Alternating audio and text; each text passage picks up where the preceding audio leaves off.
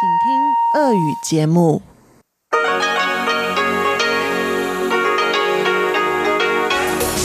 эфире Международное радио Тайваня. В эфире русская служба Международного радио Тайваня. У микрофона Мария Ли. Здравствуйте. Мы начинаем нашу ежедневную программу передачи с Китайской Республики. Для наших слушателей на коротких волнах мы предлагаем два блока передач. Получасовую программу, которая звучит на частоте 5900 кГц с 17 до 17.30 UTC и часовую программу на частоте 9590 кГц с 14 до 15 UTC. Вы также можете слушать нашу часовую программу и рубрики по отдельности на нашем интернет-сайте ru.rti.org.tw.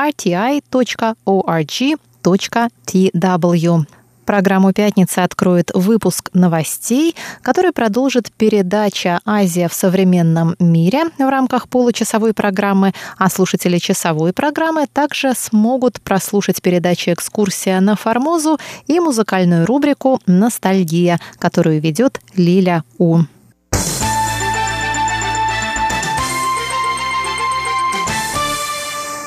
Мы начинаем выпуск новостей пятницы 21 июня. Президент Китайской республики Цай Янвэнь выступила в пятницу на национальном молитвенном завтраке. Она сказала, что главное, с помощью чего Тайвань может воздействовать на другие страны, чем Тайвань может делиться с миром, это демократия и свобода религии. Цай напомнила, что в марте Тайвань и США провели диалог о защите свободы религии в Индо-Тихоокеанском регионе. Она также сказала, что Тайвань выступил организатором Международного форума по свободе религий в мае этого года.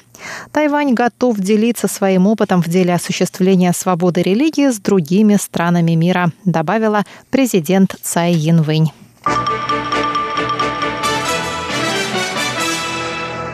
Забастовка бортпроводников тайваньской авиакомпании EVA продолжается второй день. В пятницу были отменены 38 рейсов, отправляющихся из тайваньских аэропортов, и 22 рейса, прилетающих на Тайвань.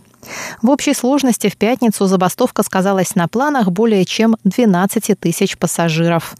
По словам авиакомпании, она сможет осуществить 60% своих рейсов, на которых работают 1400 бортпроводников из 4200 бортпроводников авиакомпании. Глава EVA Сунь Дямин извинился в четверг перед общественностью за причиняемые неудобства, но подчеркнул, что авиакомпания не может пойти на уступки, особенно касательно требования о более высоких выплатах за зарубежные полеты только для членов профсоюза.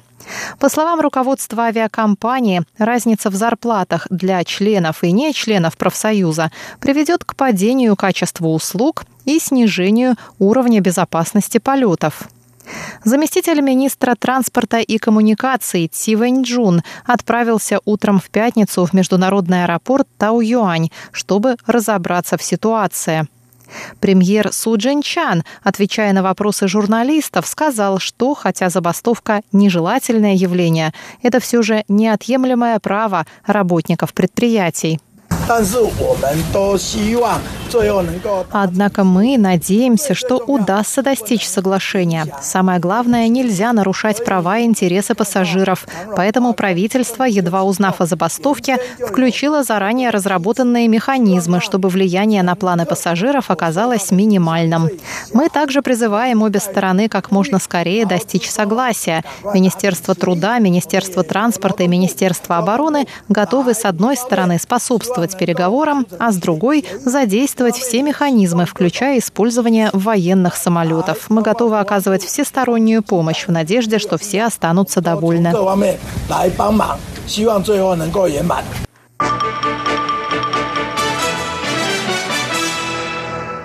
Президентская канцелярия Китайской Республики на Тайване опровергла в четверг слухи о том, что правительство Тайваня пожертвовало миллиард новых тайваньских долларов или 32 миллиона долларов США в поддержку протестов в Гонконге. По словам президентской администрации, этот слух совершенно не соответствует действительности. Президентская канцелярия поручила полиции разобраться с источником недостоверной информации, циркулирующей по социальным сетям, начиная с минувшего вторника. Пресс-секретарь президентской канцелярии Динь Юнгун сообщил, что впервые эта фальшивка появилась в аккаунте в Фейсбуке, ранее распространявшем ложные новости с целью влияния на исход выборов на Тайване. Подобные фальшивки создают угрозу национальной безопасности, тормозят демократическое развитие Тайваня и могут повлиять на результаты президентских выборов 2020 года, сказал Дин. Аккаунт принадлежит человеку, выступающему под ником Ли Ди с адресом IP в Сингапуре. Во вторник Ли написал, что администрация президента Цай Янвэнь не потратила ни копейки на профилактику лихорадки Денге в Гаусюне, однако щедро спонсировала протесты в Гонконге. Дин предупредил, что жителям Тайваня следует быть бдительными в свете потенциальных угроз в форме фальшивой информации, распространяемой из других стран. Центральное бюро расследований рассказало, что основало рабочую группу по борьбе с распространением фейковых новостей.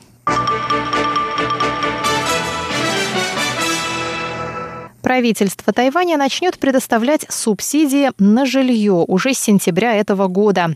Субсидии предназначены для одиноких граждан в возрасте от 20 до 40 лет, молодых супружеских пар, состоящих в браке менее двух лет, а также семей с несовершеннолетними детьми. Премьер исполнительного юаня Су Джин Чан сказал в четверг на заседании правительства, что субсидии призваны поощрять жителей острова к вступлению в брак и рождению детей. В 2018 году уровень рождаемости на Тайване достиг самой низкой отметки за последние 8 лет. По мнению премьера, от нововведения выиграют 24 тысячи семей. Вице-премьер Хуа Дин Цюнь рассказал журналистам после заседания, что условия для предоставления субсидий будут зависеть от разных факторов. Одинокие граждане в возрасте от 20 до 40 лет смогут подавать на субсидии, если их ежемесячный доход превышает прожиточный минимум не более чем в два с половиной раза. Субсидии для жителей Тайбэя будут составлять 4 тысячи новых тайваньских долларов в месяц. Для жителей Нового Тайбэя, Тау-Юаня и Синьчжу – 3200. Для жителей других городов и уездов – 2600 новых тайваньских долларов в месяц. 1 доллар США стоит примерно 32 новых тайваньских доллара. Дорогие друзья, на этом выпуск новостей пятницы подходит к концу. С вами была Мария Ли. Оставайтесь с русской службой Международного радио Тайваня.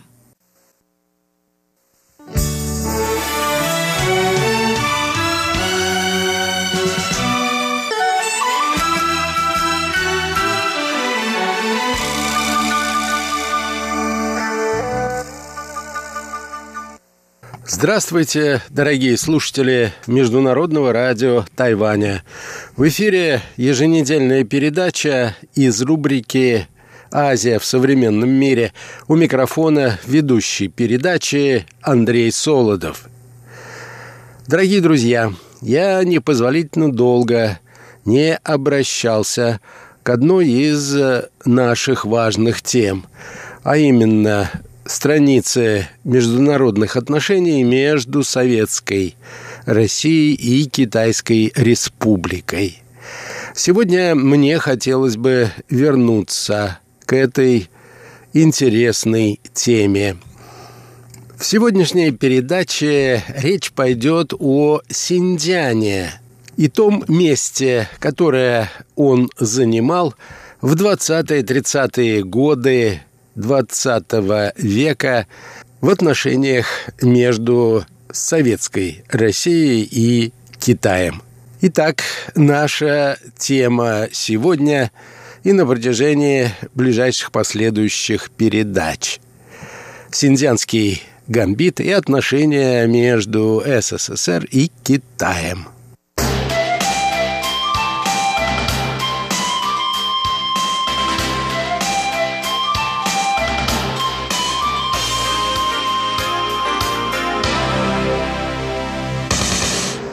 Проблемой, которая была потенциально способна усилить противоречия между СССР и Китайской Республикой было положение, которое складывалось в Синьцзяне. На протяжении 30-х годов Синьцзян все в большей мере оказывался в сфере советского влияния. Подобно территории внешней Монголии, Синьцзян также оказался вовлеченным в события гражданской войны в России. Весной 1920 года под натиском наступавшей Красной Армии китайскую границу перешли части колчаковских войск генерала Бакича, атамана Анненкова. Позднее к ним присоединились отряды белогвардейцев под командованием атамана Дутова и атамана Новикова.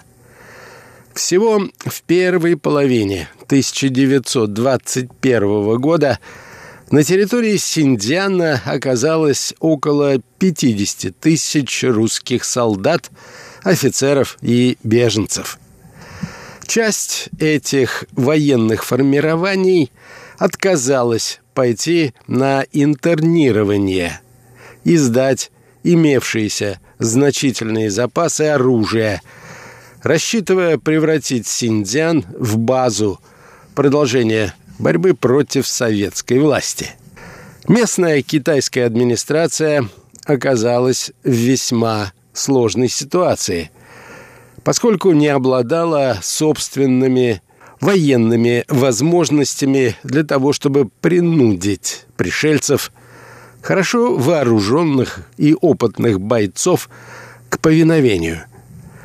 В мае 1921 года – по соглашению с властями Синдиана на его территорию были введены части Туркестанского фронта, которым удалось нанести поражение объединенным отрядам Бакича и Новикова и добиться их окончательного разгрома в сентябре того же года, уже без всякого дополнительного согласования с китайской стороной, что можно было бы счесть открытой военной интервенцией.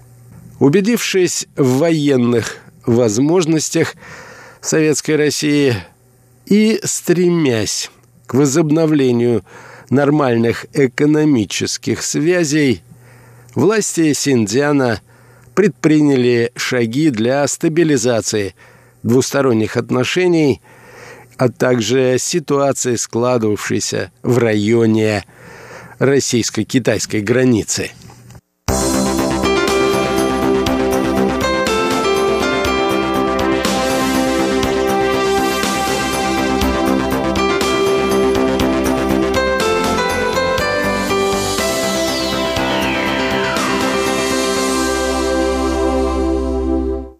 советском политическом руководстве в начале 1920-х годов существовали две точки зрения на то, каким образом строить отношения с соседом.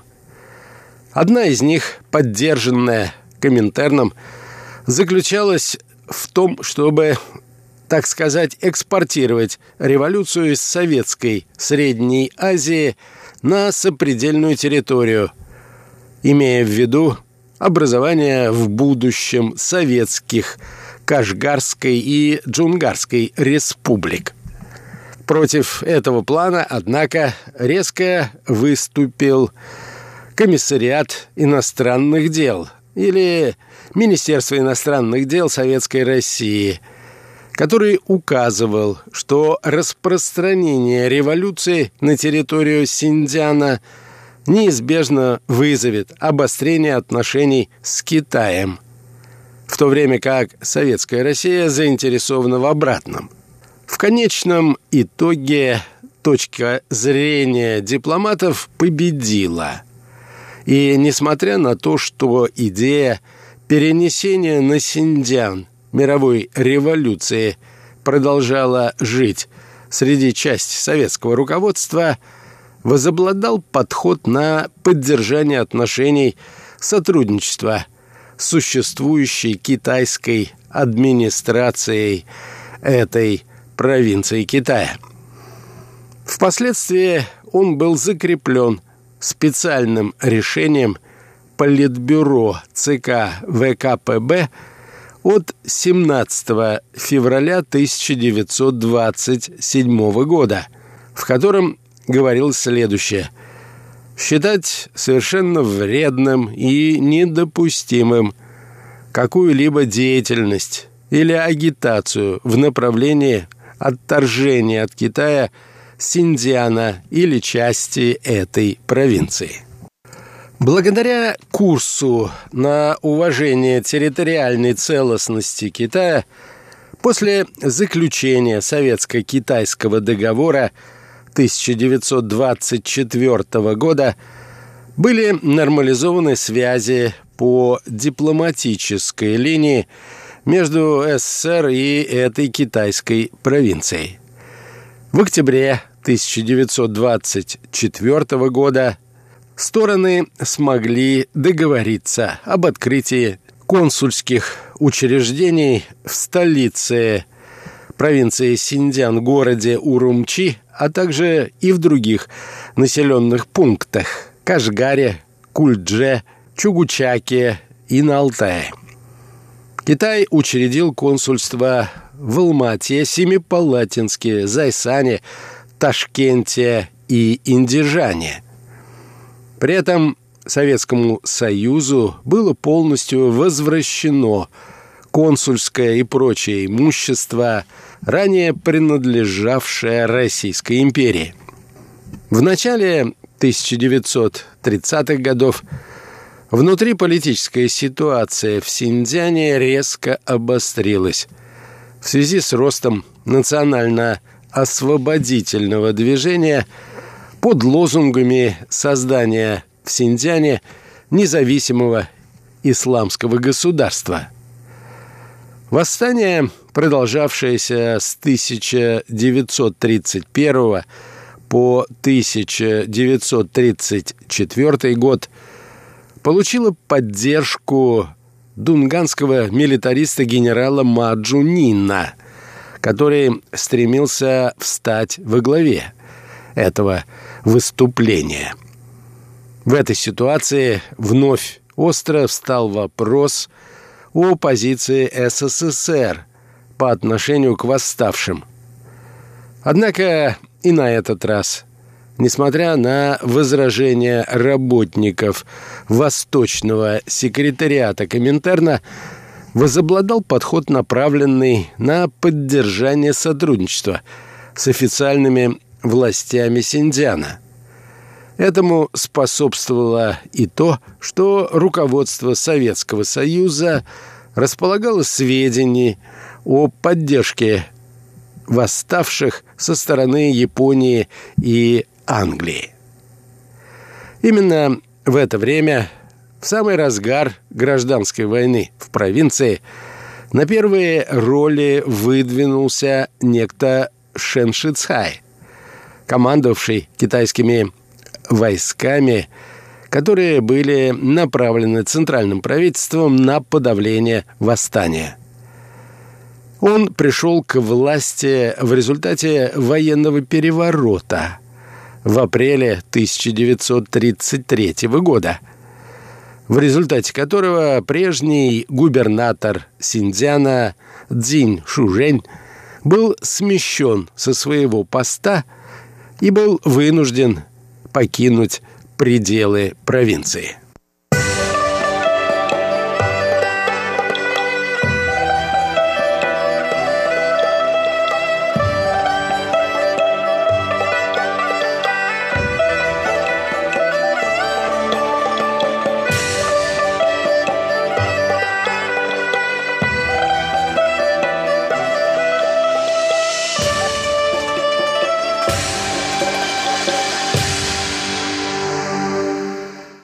На протяжении нескольких лет этой весьма противоречивой фигуре было суждено сыграть особую роль в политической борьбе в Синьцзяне, а также в отношениях между этой провинцией Китая и СССР.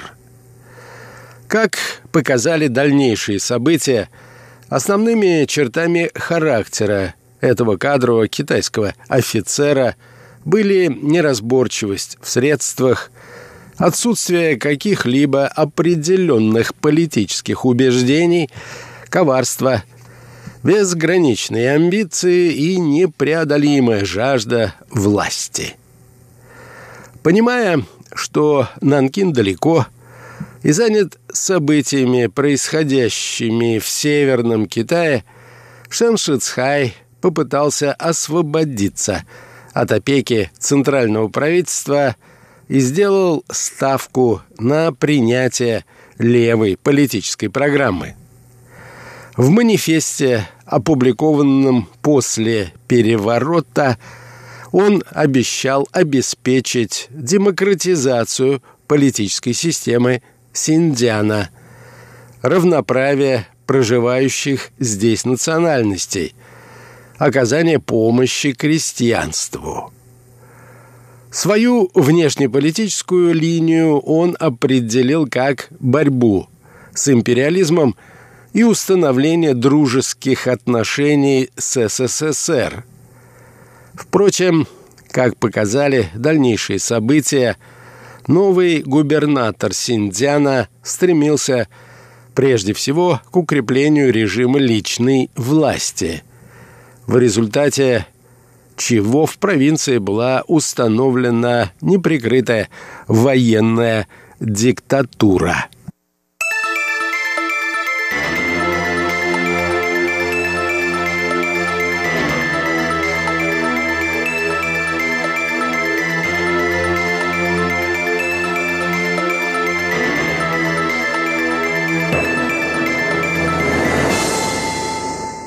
Призывы нового губернатора Синдзяна к антиимпериалистической борьбе и обещание укреплять дружбу с СССР не могли не привлечь внимание советского руководства, в связи с чем в Москве выработали новый политический курс на синдзянском направлении. Поддержать урумчийские власти, но в то же время – не предпринимать шагов, которые способствовали бы отторжению Синьцзяна от Китая. Такая линия вполне соответствовала общеполитической ситуации в отношениях между СССР и Китаем. В свете только что возобновившихся дипломатических отношений и роста угрозы японской агрессии в отношении Китайской Республики, что стало очевидным в 1931 году, когда Япония, в сущности, оккупировала северо-восточные провинции Китая. 1933 года СССР предпринял ряд конкретных шагов по оказанию помощи осажденной повстанцами столице Синдзяна, городу Урумчи. Интернированные в декабре 1932 январе 1933 года на территории советского Дальнего Востока китайские армии, вытесненные из Маньчжурии японскими войсками, по решению Москвы подлежали возвращению в Китай. Однако не через Владивосток, как предполагалось ранее, а через Синьцзян.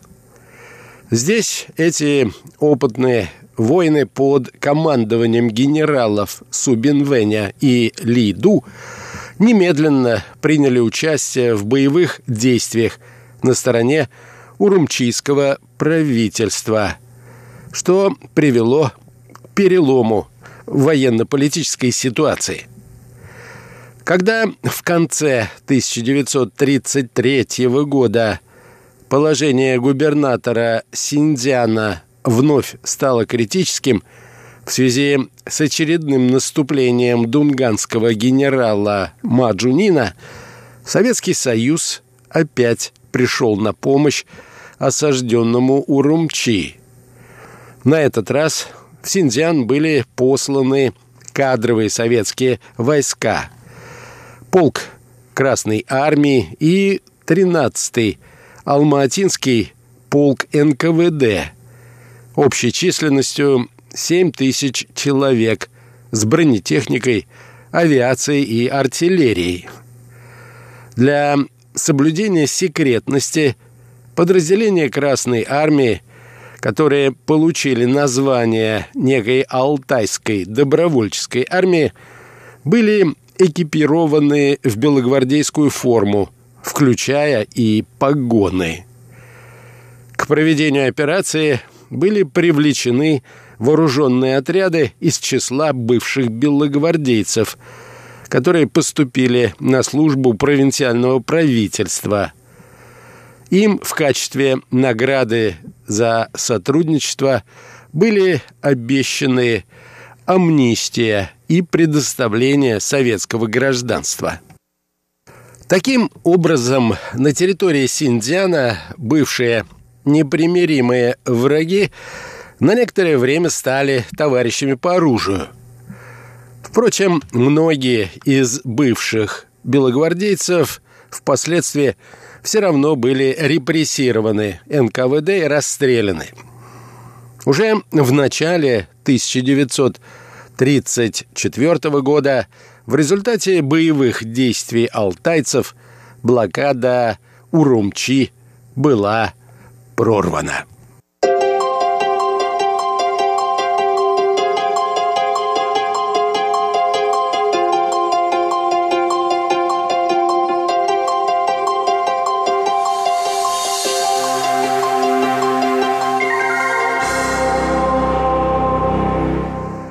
На этом, дорогие друзья, позвольте мне завершить нашу сегодняшнюю передачу. Я вас знакомил сегодня со страницами международных и дипломатических отношений между Советским Союзом и Китайской Республикой. А конкретно речь шла о весьма сложной ситуации, которая складывалась в китайском Синьцзяне на протяжении 20-30-х годов. Всего вам доброго, дорогие друзья, и до новых встреч на наших волнах.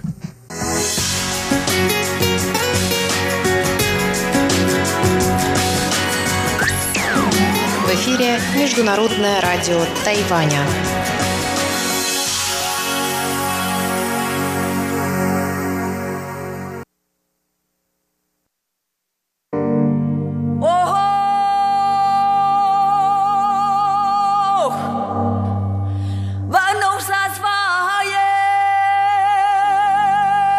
Экскурсия на Формозу.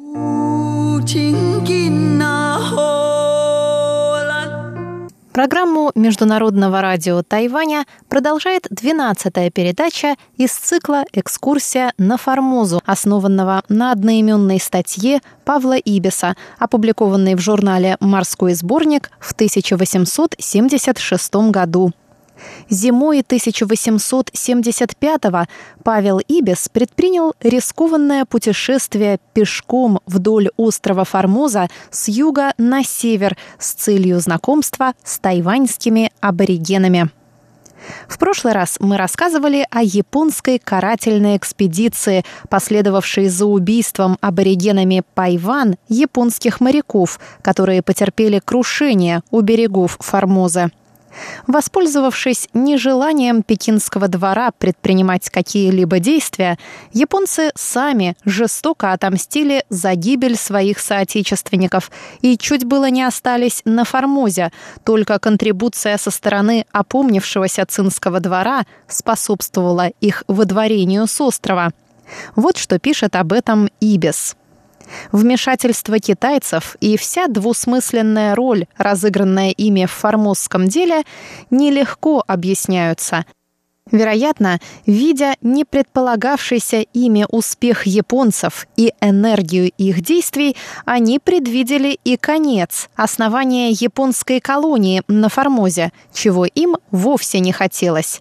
Но, как бы то ни было, военные действия на Формозе были прекращены – Начались дипломатические споры, все более и более запутывавшиеся, грозившие даже окончательным разрывом между обеими империями, но кончившиеся, как известно, в октябре 1874 года мирным Пекинским трактатом.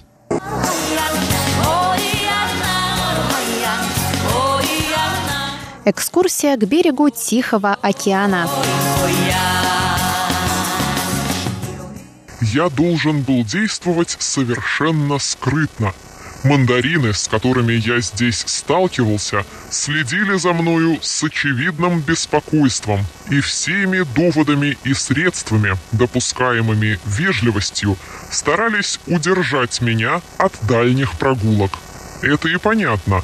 Они отвечают за все неприятности, случающиеся с иностранцами в области ими управляемой – конвоем, который они были обязаны мне дать, я не желал воспользоваться, считая такой способ путешествия неудобным и в высшей степени непрактичным. Не говоря поэтому никому ни слова, я с рассветом 17-го оставил Лонг-Тяо, взяв с собою только ружье и сумку с некоторыми подарками для туземцев. Моею целью было посещение восточного берега, где, как говорили, ни японцы, ни европейцы еще не были, или, по крайней мере, не ушли живыми оттуда. Идя по дороге, проложенной частью китайцами, частью японской артиллерией, я постепенно вошел в горы и часа через три встретился с толпою вооруженных туземцев племени Сабари, один из которых взялся проводить меня. Таким образом, не блуждая по незнакомой местности, я прибыл около полдня в деревню Сабари, записавшись предварительно в китайском караульном доме, поставленном в расстоянии мили от деревни. Видимо, Сабари признают над собою китайскую власть. В деревне меня приняли приветливо и немало удивились, когда я объяснил, что я не японец и не потерпел крушения, как предполагали, а пришел прямо с запада. Здесь я встретился еще с некоторыми важными туземцами из других племен. Между ними был Ассам, тауранг племени Кантанг – и Тауранг племени Леон-Груан, собравшиеся по приглашению сабарийского Тауранга из Сек на предполагаемую в следующий день большую охоту. Тауранг Иссек и Тохуток. В тот же день я сделал визит Иссеку, топа у которого находится на полчаса ходу дальше. Наместником его в деревне был некто Лубиан, старый и слеповатый, но еще очень живой и болтливый китаец. Исек очень напоминает зажиточного земледельца, живущего вполне в свое удовольствие. Топау его прелестно расположен в лесистых горах и выстроен хотя в простом стиле, но чисто и тщательно. Внутренность его уставлена удобно китайской мебелью и убрана оленьими рогами, разнообразным оружием и другими охотничьими принадлежностями.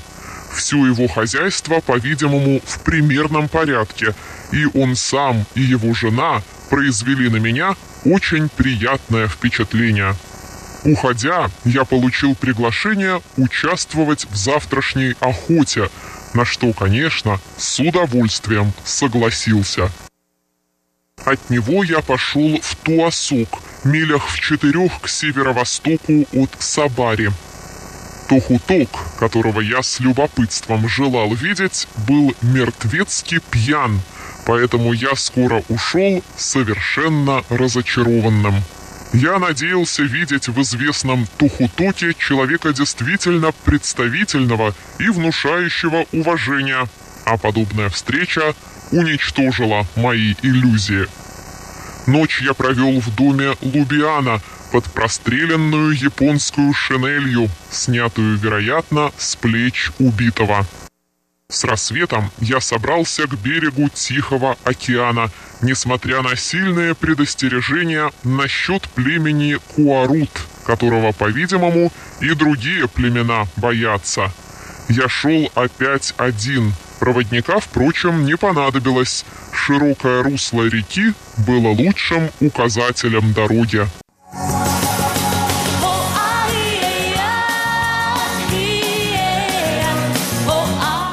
Место, где разбилось японское судно.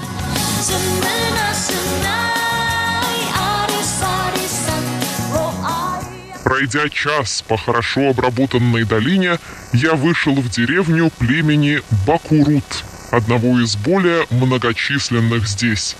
Сюда японцы не доходили во время своего похода. Внезапное же мое появление произвело поэтому всеобщее волнение – Женщины и дети убежали с криком, мужчины же, вооружившись предварительно, окружили меня и разными пантомимами старались разузнать, на каком месте мое судно разбилось. Указав им на восток, я приобрел себе более проводников, чем желал. По выходе из деревни поля скрылись, и начался лес, превратившийся постепенно в совершенно непроходимую чащу. Идя то по руслу реки, то лесом, мы осторожно пробрались через область дикого племени Куарут и вышли, наконец, в небольшую бухту, образуемую устьем реки. Как мне объяснили, это было именно то место, где туземцы убили лючуанцев с японского судна, разбившегося несколько южнее. Вероятно, они перешли сюда, чтобы иметь пресную воду.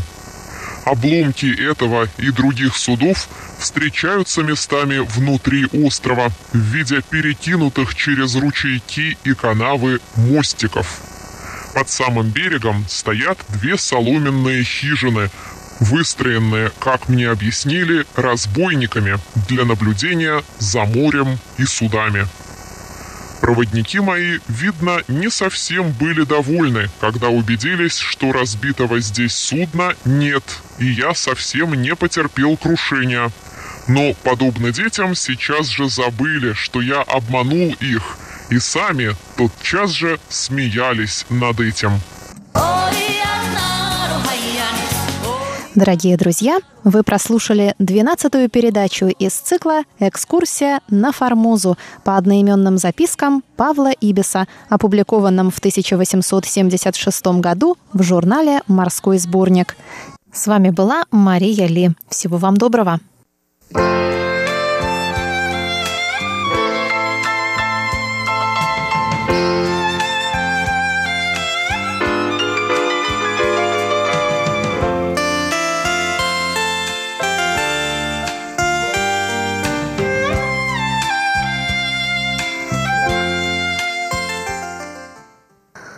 Здравствуйте, дорогие друзья! В эфире Международное радио Тайваня. Вы сейчас слушаете передачу «Ностальгия». У микрофона ведущая Лилия У. Очень рада с вами снова встретиться. Сегодня давайте познакомимся с очень красивой девушкой. Лин Jiaxin. Лин Jiaxin родилась в 78 году в Канаде. Ее мама – тайванка, а отец – гонконгец – в начале 90-х годов она с мамой вернулась на Тайване. Ее талант открылся в музыкальном конкурсе и выпустил первый альбом в лет 17. В 2001 году она сыграла в фильме и получила много наград.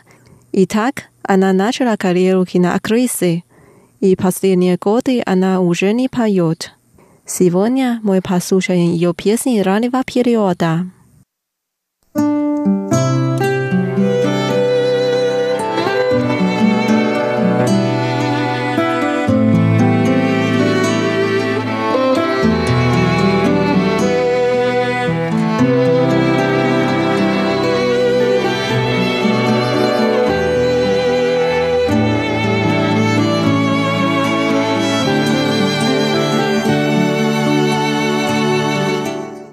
Первая песня, самая ее первая песня, 有点想，хочу。В песне так поется. Я хочу, но беспокоюсь. Разве ты не боишься одиночества? Мое сердце запрелось в ударе. Любить и не любить, мне все равно.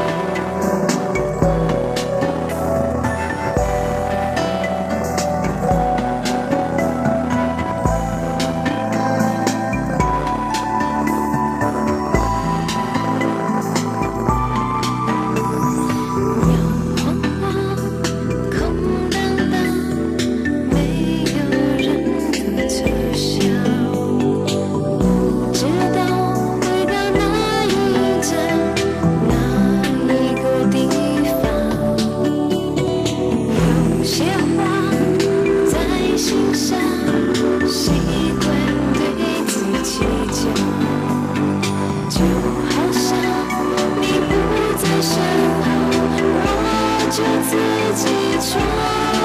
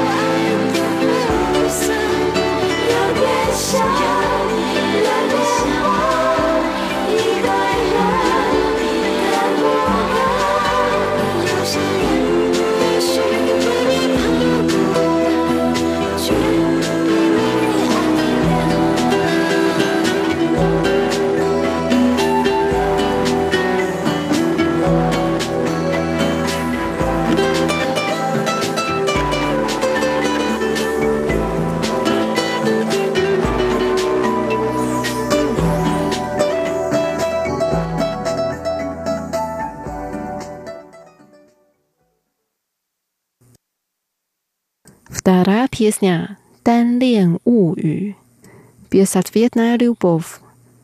Она так поет, что каждый день украдкой приближаюсь к тебе, когда ты будешь замечать мою любовь к тебе.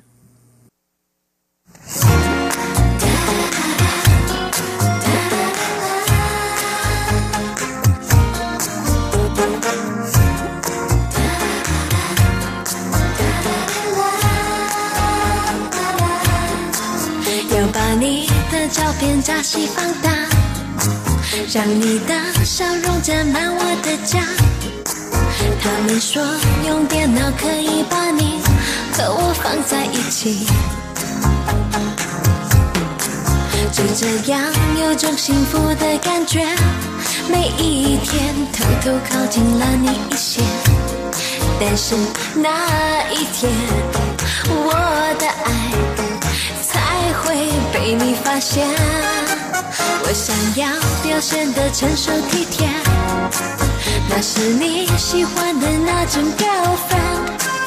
朋友说我现在这样就好，爱真是烦恼。Oh my god，青春和爱情是谁比谁大？又是甜，又是酸酸的滋味。你心中会不会有一个他？爱爱了又怕，怕了又想爱，太傻，这一切付出的总有些代价，让你看见我的心愿。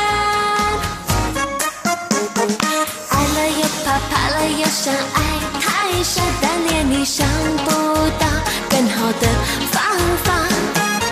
总有一天你会知道我的心，一直等你回答。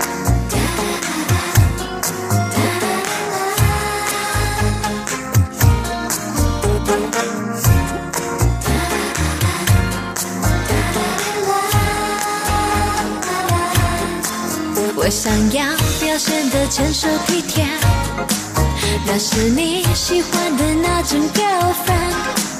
朋友说我现在这样就好，爱真是烦恼。Oh my god，青春和爱情是谁比谁大？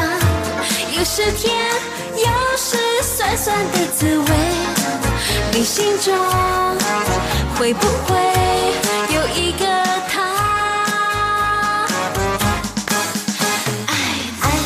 怕，怕了又想爱，太傻，这一切付出的总有些代价，让你看见。我的心愿。爱了又怕，怕了又想爱，太傻，但连你想不到更好的方法。总有一天你会知道我的心，就算你不回答。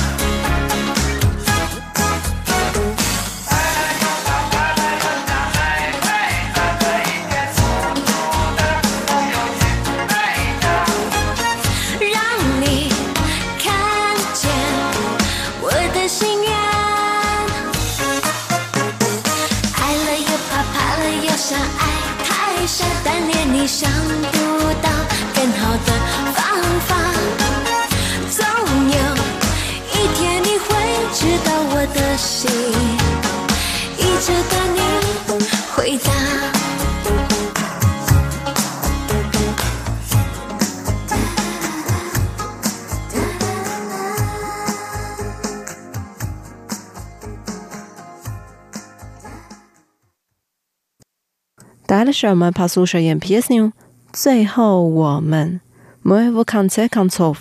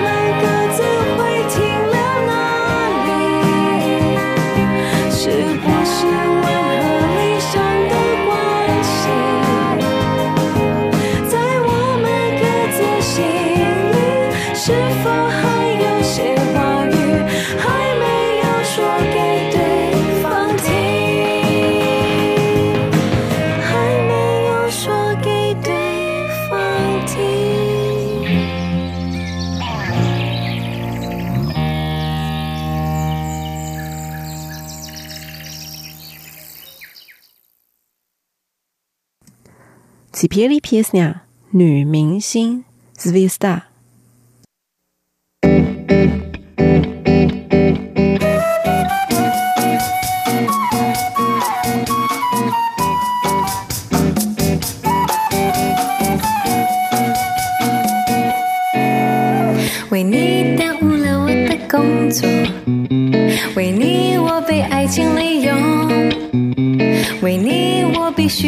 真明挖空心思讨你欢心，为你我在舞台上卖力，为你我努力学钢琴。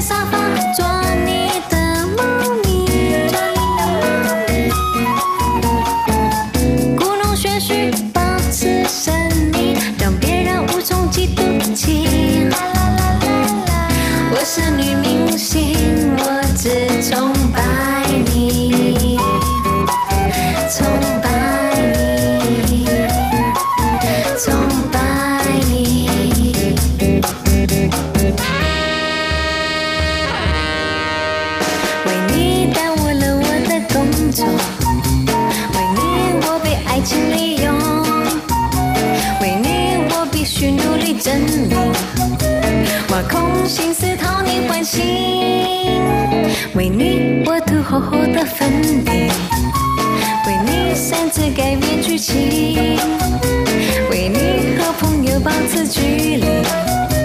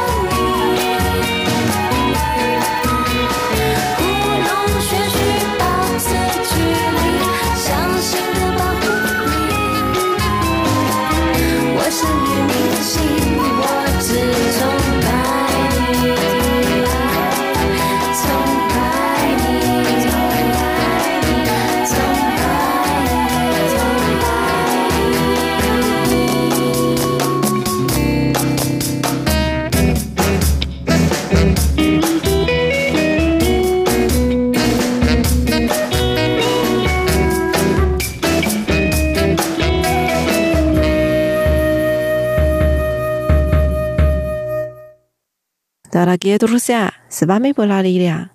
Сегодня мы послушали песни в исполнении певицы Лин Jiaxin. Давайте увидимся через неделю. Желаю вам хорошего настроения. Пока.